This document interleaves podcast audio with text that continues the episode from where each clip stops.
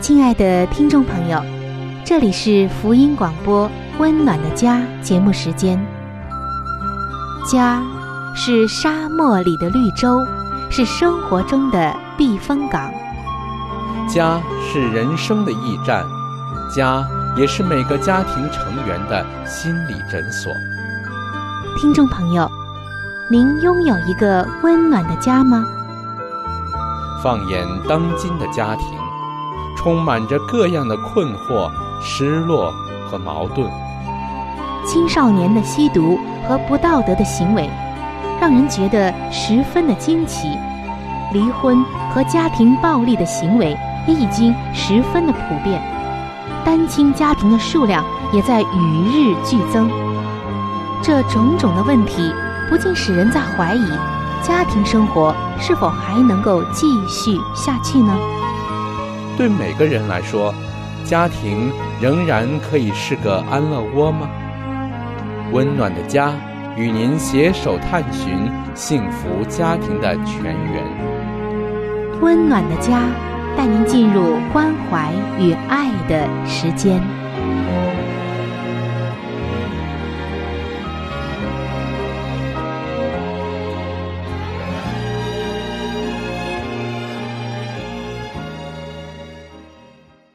各位亲爱的听众朋友，大家好！您现在正在收听到的，是由希望之声福音广播电台为您送上的福音节目《温暖的家》。我是主持人春雨，很开心能够和您在这奇妙的电波当中相会。听众朋友，最近您过得还开心吗？希望《温暖的家》能够为您带来一缕希望，带来一份温暖。今天我们将继续的来分享圣经所告诉我们的：人要离开父母和妻子联合，二人成为一体。这节经文的深深的含义究竟在哪里？这些经文读上去虽然很好懂，但是上帝赋予这些经文中的真谛，我们并不是了解的那么清楚。在现实生活中，我常听到有人说某某夫妻二人。过的生活是那种貌合神离、同床异梦的生活，可见两个人虽然在一起，然而却没有真正的成为一体。在这其中，可能有这样的一个重要的概念没有搞清楚，所以呢，才会导致夫妻关系的紧张、冲突、问题，甚至是危机的发生。什么样的一个道理呢？就是。应该要明白，你不是我的道理。什么叫做你不是我的道理呢？其实你不是我，这个道理是婚姻关系当中最重要的一个概念之一。因为夫妻彼此都不是对方的一个延伸，而是一个截然不同的个体。我们同样都需要克服自我中心的这个倾向。时时要提醒自己，地球并非绕着我旋转。这就是你不是我的道理。那么，可能这样说，大家还是觉得有一些抽象和理论。那么，接下来我们会用具体的这些生活的例子，让您明白的。但是，你不是我的道理，它也有几个重要的元素。第一个元素就是要明白。对方不是我的所有物，不是我的私人用品。这个元素是将配偶看成全然不同于自己的另外一个个体。对方有着自己的需要、感觉、爱好。换句话说，对方不是为了满足你个人的需要而存在的。听众朋友，我们可以知道。人在童年期，会对母亲抱有这样的心态，以为对自己的每一个需求，母亲都必须有求必应。他从来不会想到，母亲还有自己的生活要过，不可能分分秒秒的围着他的需要团团转。不过，这种心理在婴幼儿身上倒还可以接受，可是。你想想看，如果发生在了一个成年人身上，就一定会发生人际关系的问题了。接下来，我们就来看一看莎莉和吉姆这一对小夫妻遇到了什么样的问题。这一对夫妻带着冲突来到了婚姻辅导中心。问题就出在，他们两个人都无法将对方看为另外的一个个体，这就是他们的症结所在。做妻子的莎莉想和丈夫说话的时候，看不出工作了一天的丈夫，这个时候已经累得说不出话来，只想上床睡觉。这时，妻子莎莉就会觉得丈夫吉姆倒头睡觉是不关心自己的需要，而丈夫吉姆也是这样。当他要求妻子做的事没有在当天完成，就会生气。我的蓝衬衫呢，还没有洗出来吗？这一类问题会从丈夫吉姆的口中喷薄而出，语气听起来啊。好像是控诉一样。丈夫吉姆不能理解，莎莉那天可能已经做了一百件其他的事，还来不及洗她的衬衫。所以，亲爱的听众朋友，只要我们一将对方看为我们的从属品，就有麻烦了。这种自我中心的态度，会将别人降级为满足我们需要的对象。我们并没有将他们看成真正的人，独立的个体。而什么时候我们不能以平等的角度来看真实的对方，爱就在那个时候瓦解了，就在那个事儿上出问题了，争吵呢也就来了。这就是我们今天所要分享的第一个元素：对方不是我的所有物。接下来。我们看一下第二个元素，就是接纳别人的经验。这是第二个让别人有权利做自己的方式。我们需要放下自己的经验、喜好、倾向性，甚至是控制欲，而进入到别人的经验当中、感受当中。我们需要来了解对方的感受和经验，并且认同他。向对方表达同情，这种能力也就是所谓的同理心，也就是与对方感同身受，它可是亲密关系的一个基础。假如我不能让你自在的做自己，就没办法对你的经验感同身受了。因为听众朋友，您有没有发现，我们总是习惯以自己的角度出发。来看待别人的感受，包括对自己的配偶，你说是吗？我们来看一下下面的这一对夫妇，凯伦与威尔，他们就有这样的问题。有一次，他们叙述了前一天晚上才发生的状况。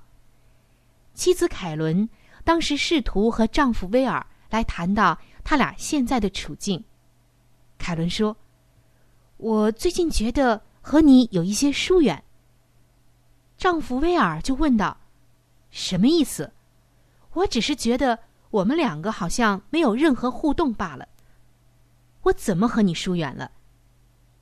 我整天为了你做牛做马，下了班的时间和力气都花在你身上，你竟然还不领情，我真是白忙一场。凯伦一听丈夫这样说，哭了起来。她觉得她的话受到了曲解，被误会了，又觉得孤立无助又委屈。可以说呀，这已经成为他们两人的沟通模式。每一次，凯伦向威尔倾吐内心的感受，丈夫威尔就会当作是对方在指控自己。丈夫威尔根本不想听凯伦在说什么。更是不要提和妻子有同感了，因为威尔他没有任何同理心的能力，因为他无法脱离自我。凯伦很失望，没有办法让丈夫与自己有更深一层的连结。所以说，亲爱的听众朋友，如果我们总是拒绝接纳别人的经验、感受、沟通，那么这样只会导致争吵与误解。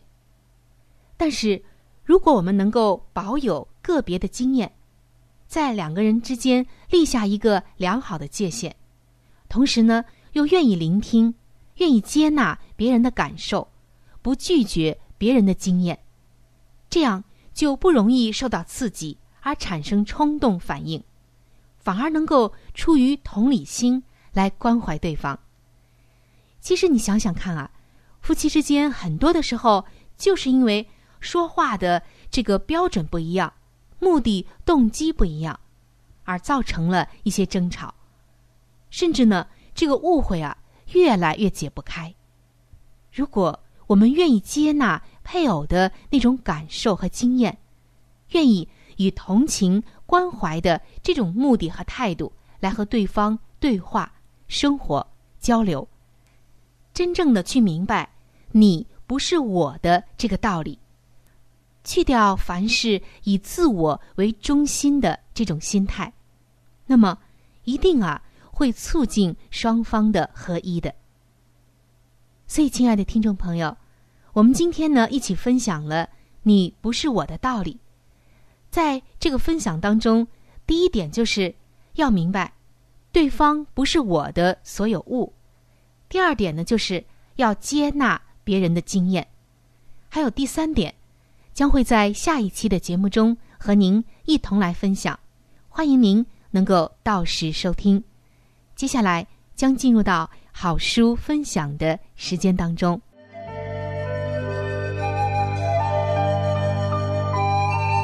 好书分享时间，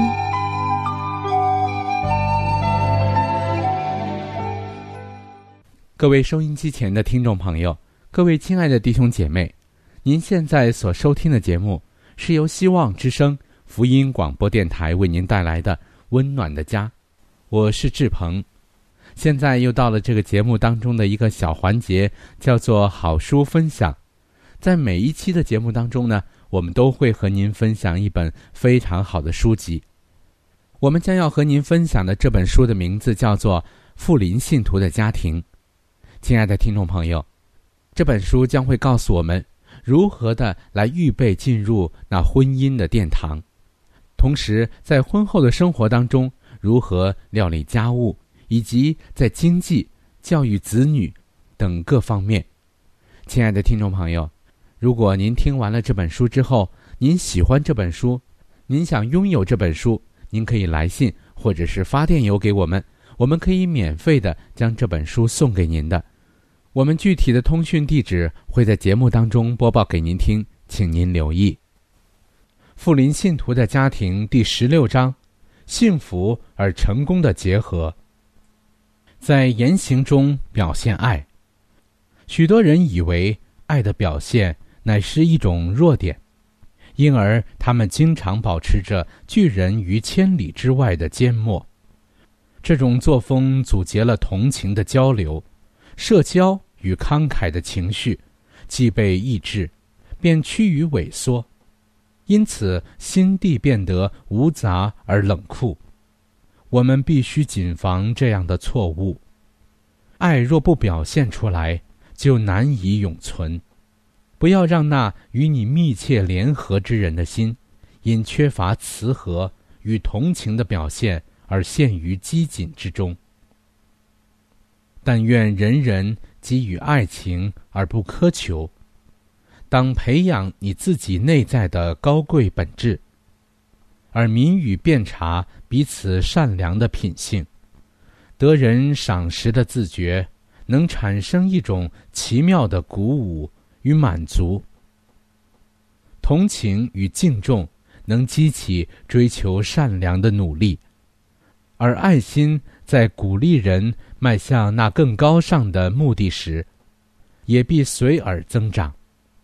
我们这个世界上所以有这么多铁石心肠的男女，原因就是将真挚的爱情视为懦弱的表现，而横加摧折和压制。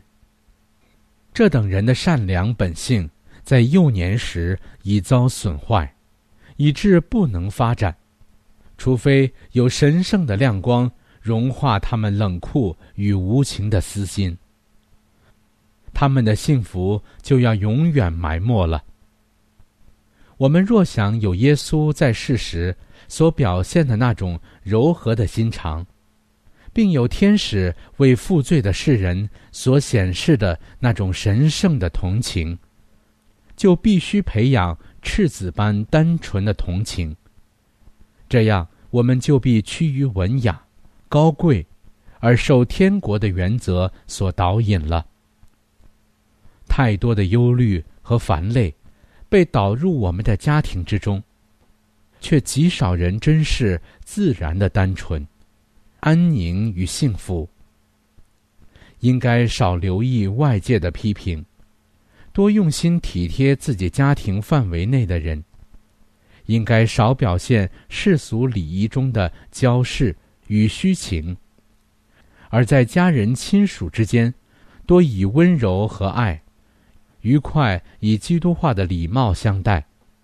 许多人都必须学习如何使家庭。成为一个可爱而充满福乐的所在，感恩的心意与和蔼的表情，较之财富与奢华更有价值，而且只要有爱存于其间，对简单陈设的知足之心，就能使家庭充满快乐。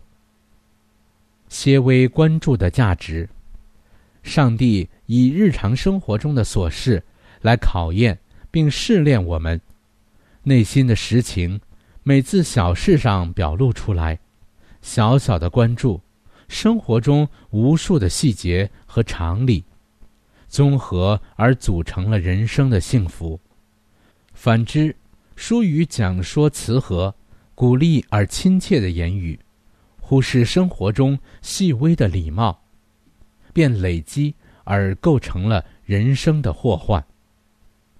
至终必发现，为了我们周围之人的利益和福乐而牺牲自我，乃占据天上生活记录中的一大部分；而专顾自己，不管他人的利益与幸福。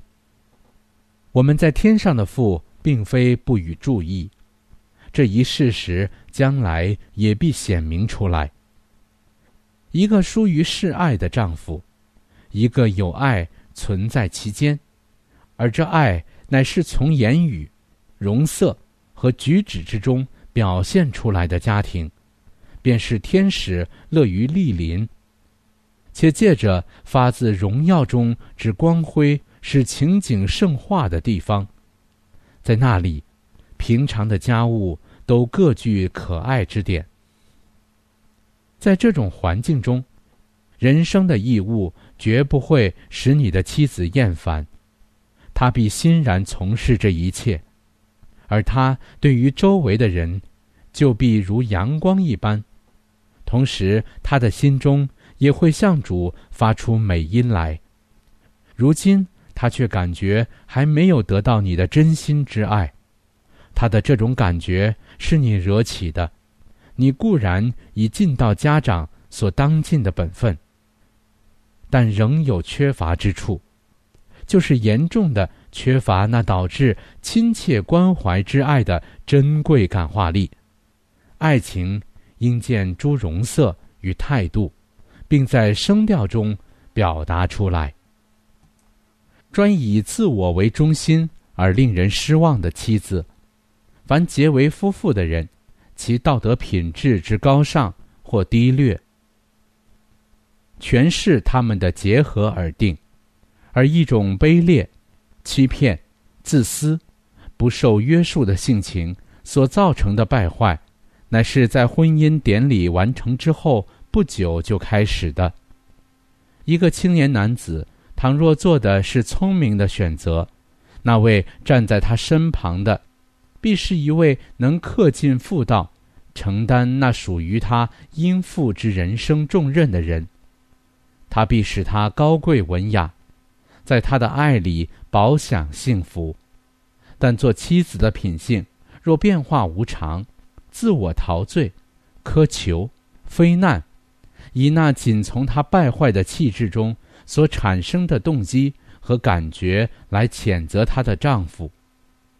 他若没有辨察力，不能擅自见识并珍视他的爱，反因他未能满足他一切的幻想，而怨叹自己常被漠视，不得宠爱。他就必几乎不可避免地造成悲惨的局面，而终于使这一切的控诉成为事实。好了，亲爱的听众朋友，亲爱的弟兄姐妹，好书分享这个环节呢，我们今天就和您暂时的分享到这里。那如果您对这本书籍非常的感兴趣，希望得到这本书籍的话呢，请您来信告诉我们。我们会免费的将这本书送到您的手中的。来信请寄香港九龙中央邮政局信箱七一零三零号，你写“春雨收”就可以了。如果你给我们发电子邮件也是可以的，这样更快捷一些。我们的电邮地址是 c h u n y u 小老鼠 v o h c 点 c n。好了，亲爱的听众朋友，我们期待着您的来信。下面呢，我们将时间继续交给春雨姐妹。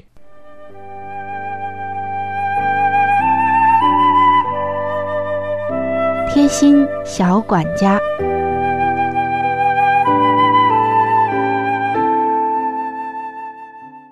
听众朋友，欢迎来到贴心小管家的时间当中，我是您的朋友春雨。在生活中，很多的人喜欢下棋。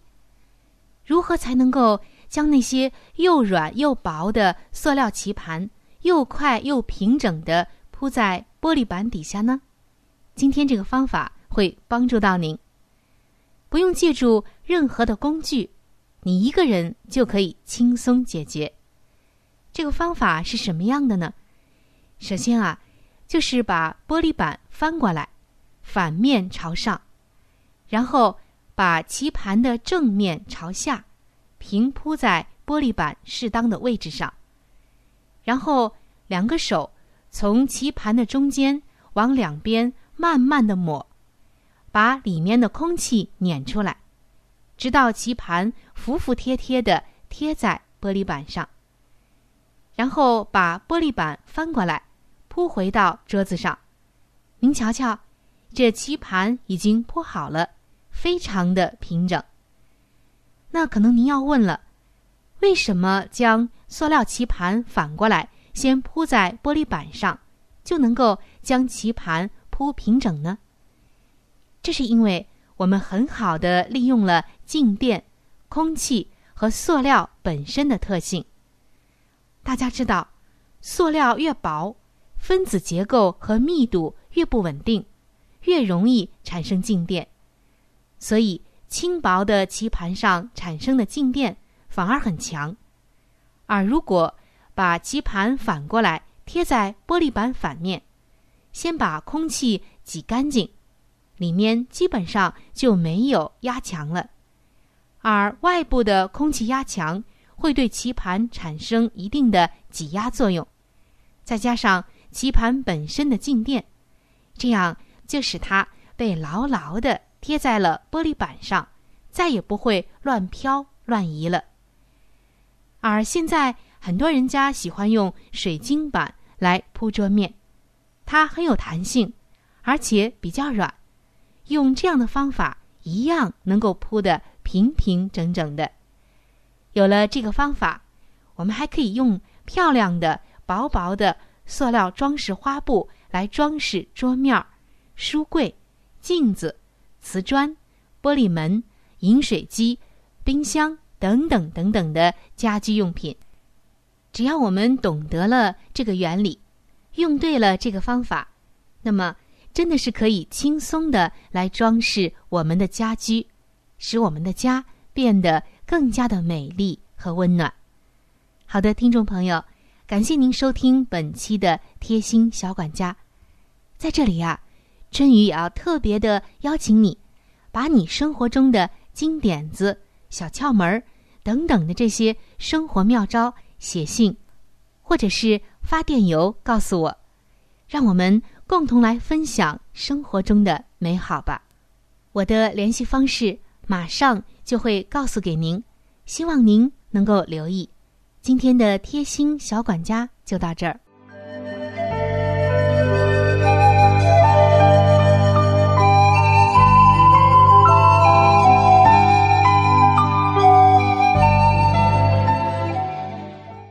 各位亲爱的听众朋友，时间过得真是很快。今天的话题呢，就和您先分享到这里了。如果您对于家庭或者是有关于家庭的话题，有着什么样的问题、想法与建议，或者是一些美好的经验与见证，春雨在这里是非常的欢迎你能够写信或者是发电邮给我。那如果你在家庭方面遇到一些问题，或者遇到一些难处，我们也是非常的希望能够成为你最知心的朋友。